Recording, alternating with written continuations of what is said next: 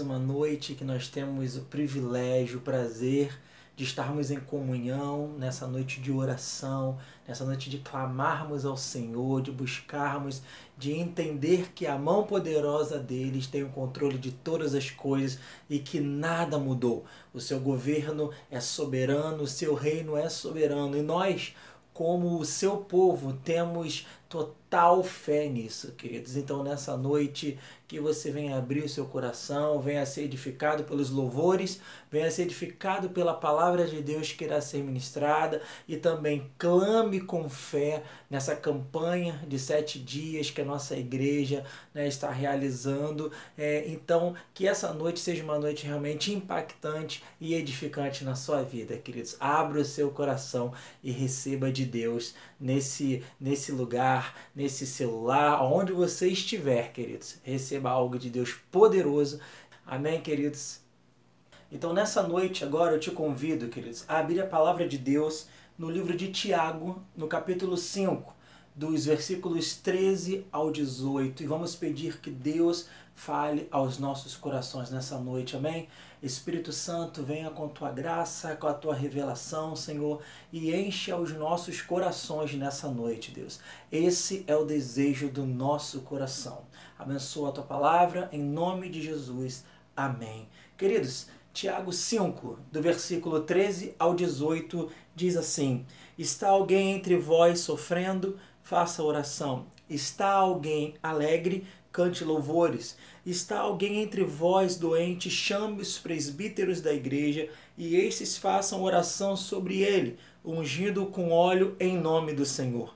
E a oração da fé salvará o enfermo, e o Senhor o levantará, e se houver cometido pecados, serão perdoados. Confessai, pois, os vossos pecados uns aos outros, e orai uns pelos outros para serdes curados muito pode, por sua eficácia, a súplica do justo.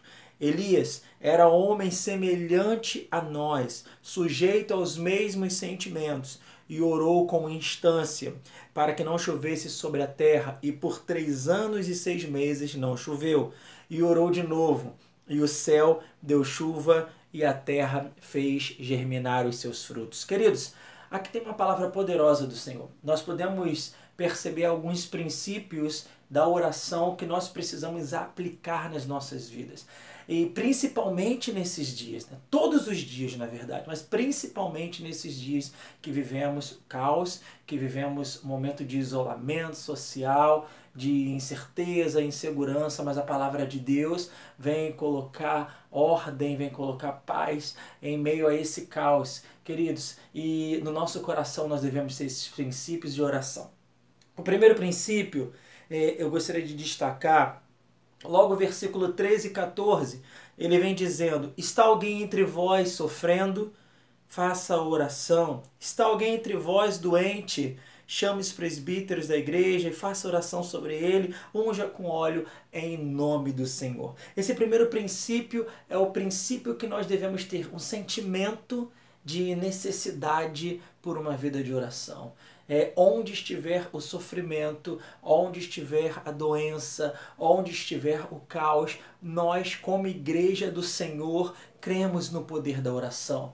Cremos que o clamor chega no coração de Deus, nos ouvidos de Deus e ele nos atende. Então, queridos, muito antes de nós olharmos as situações à nossa volta e ficarmos com esse medo, com essa insegurança, com essa incerteza, clame ao Senhor. Coloque esse sentimento, essa necessidade dentro de você. Nessa noite, que essa seja a sua primeira oração, Deus eu preciso retomar uma vida de oração. Eu preciso retomar uma urgência, uma necessidade de uma vida de oração, porque eu sei que tu não desampara o teu povo, tu ouve o clamor do teu povo, queridos. Então nessa noite eu te convido a que esse primeiro princípio seja um princípio prático. Feche os seus olhos e clame pelas pessoas, né? Como foi falado essa semana nós estamos num clamor e hoje já é dia de clamarmos pelos profissionais da saúde, se você conhece algum, se é alguém da sua sua família.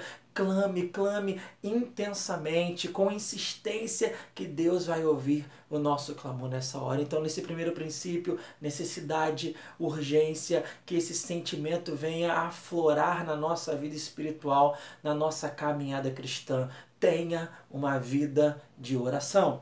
E continuando, no versículo 15, é, e a oração da fé salvará o enfermo, e o Senhor o levantará, e se houver cometido pecado, serão perdoados. Nossa oração, o nosso clamor deve ser com fé. O nosso clamor deve ser com a certeza que Deus é poderoso para fazer, queridos. Então, se tiver qualquer dúvida, duvide da dúvida. Se vier qualquer incerteza, você olha, não, e essa incerteza não faz parte do, do pacote daqueles que clamam ao Senhor, daqueles que entendem que Deus é poderoso, que entendem que Deus é poderoso para fazer infinitamente mais do que nós podemos pedir ou pensar, queridos. Então, todo o teu clamor, toda a tua oração, esse momento que você olha à sua volta que parece, meu Deus, não tem expectativa, não tem uma possibilidade, tem em nome de Jesus. Então, você clame com intensidade, com autoridade espiritual, sabendo que aquele que você clama é capaz de fazer infinitamente mais. Não se trata de nós, não se trata do nosso merecimento ou daquilo que nós podemos fazer, mas se trata da graça e da misericórdia de Deus para as nossas vidas, para os seus filhos e filhas amados, queridos. Então, nessa hora, toda dúvida seja repreendido no nome de Jesus. Toda incerteza, todo clamor feito com aquela, com aquela incerteza que o inimigo quer colocar no nosso coração seja repreendido. Quando você dobrar os seus joelhos, quando você fechar os seus olhos, você tem a certeza que Deus está te ouvindo, queridos. Então, nessa noite, você pode fechar os seus olhos e se imaginar nessa ambiência espiritual. Eu estou aqui do meu escritório ministrando essa palavra, mas sentindo o poder de Deus. Nós não estamos aqui apenas gravando vídeos para manter um, um, protocolo de comunicação. Não, nós cremos na palavra poderosa do Senhor. Nós queremos que a igreja não parou, que nada mudou. Somos uma igreja em movimento, uma igreja que clama no nome do Senhor Jesus. E esse nome é poderoso, queridos. Não há nome igual a esse nome. Então, que a sua fé seja desapossada de qualquer dúvida nessa noite, em nome de Jesus, queridos. E aí ele continua. Ele continua dizendo é, no versículo. No versículo não. Se você voltar um pouquinho, volte um pouquinho.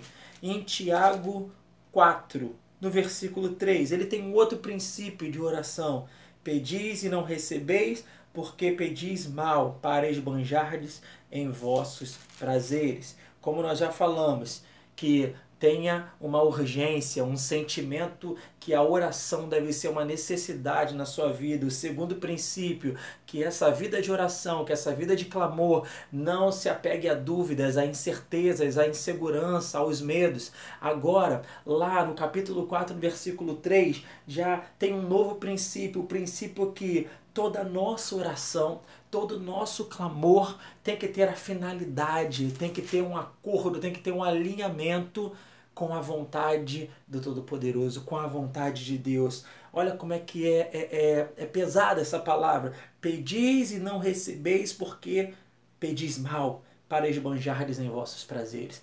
O nosso clamor, a nossa oração, a, a nossa caminhada cristã exige de nós um alinhamento com o Senhor. A nossa caminhada cristã, nós temos que ter a maturidade de entender que a revelação de Deus que nos coloca no lugar da bênção, a revelação de Deus que dá a resposta para a nossa oração. Nós não podemos nos acostumar em ser aquela geração que cria coisas no seu próprio pensamento, que cria coisas do seu próprio jeito e quando está tudo pronto, fala assim: ah, Deus, agora vem aqui e abençoa. Não, nós precisamos entender qual é a revelação de Deus, qual é o lugar da bênção, qual é a resposta que Deus realmente quer dar nos nossos corações. E aqui tem essa palavra, que princípio. Nossa oração, o nosso clamor deve ter a finalidade, deve ter um acordo com a vontade do Todo-Poderoso, queridos. Então, quando você for orar, ore pedindo que Deus revele a ti nessa noite aquilo que Ele tem como propósito na sua vida. Né? Às vezes nós não conseguimos ouvir a resposta de Deus, porque, como ministro muitas vezes, né, são várias referências, são várias vozes, e aquilo vai entrando e a gente já não sabe identificar qual é a voz de Deus. Por isso que pedimos para os nossos próprios prazeres, para esbanjarmos os nossos próprios desejos, desejos muitas vezes da nossa natureza humana. O Senhor quer te tornar cada vez mais espiritual, queridos. O Senhor quer te colocar realmente é, é, é, numa, numa comunhão grande com Ele, entendendo qual é a revelação, qual é o propósito que Ele tem para a sua vida. Então, saiba pedir, saiba clamar, saiba orar. Como assim saiba orar? Ore clame entendendo qual é a revelação de Deus. Ore, clame entendendo, tendo discernimento do que Deus quer fazer, queridos, em nome de Jesus. E ainda tem mais alguns princípios. O próximo princípio que eu quero falar com você, voltando lá no capítulo 5, seria lá no versículo 16. Confessai, pois, os vossos pecados uns aos outros e orai uns pelos outros para serdes curados muito pode, por sua eficácia, a súplica do justo. Olha só que coisa, né?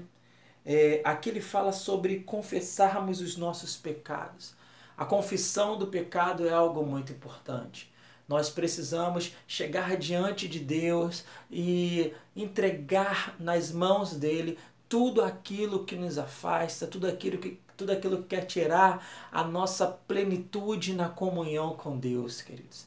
Nós não podemos chegar, quando nós vamos pedir, nós é, é, é, escolhemos o modelo, a cor das coisas que, que a gente tem orado, ou a situação, como pode ser, né? E na verdade, é, nós temos que entender que devemos nos apresentar diante de Deus com sinceridade, com humildade colocando nome a nome daquilo que realmente nos afasta da sua plenitude, do seu propósito para nós. E ainda no versículo 16 fala sobre a súplica do justo, e isso logo nos leva a, a uma questão de santidade, né?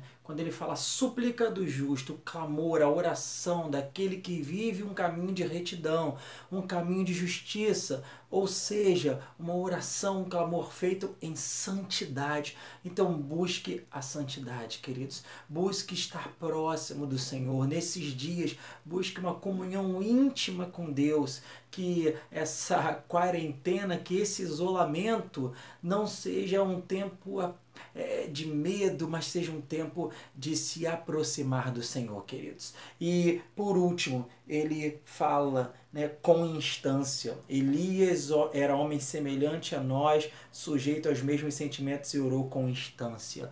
Orou insistentemente, queridos. Então clame insistentemente, clame com intensidade, clame ao Senhor Jesus, que essa palavra tenha edificado a sua vida nessa noite, queridos.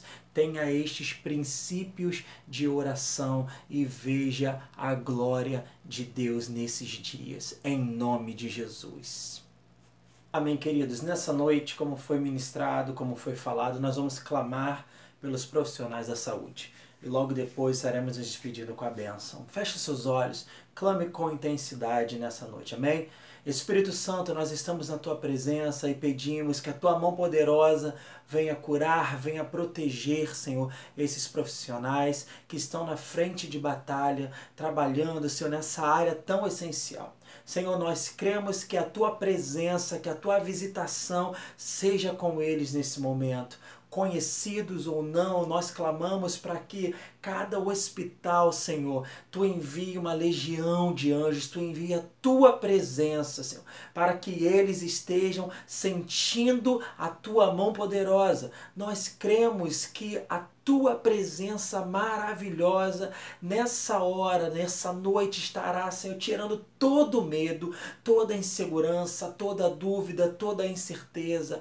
Pai, nós cremos que a tua mão poderosa, Senhor, vai encher a cada coração Deus, nessa noite, como igreja relevante, nós queremos clamar sobre cada vida, sobre cada família, toda inquietação, essa incerteza do dia a dia. Nós queremos declarar que tu é poderoso para suprir, para nutrir, para curar e para proteger a cada profissional. Nós pedimos a tua bênção sobre eles, Senhor, nessa noite em nome de Jesus. Amém. Receba a bênção, queridos.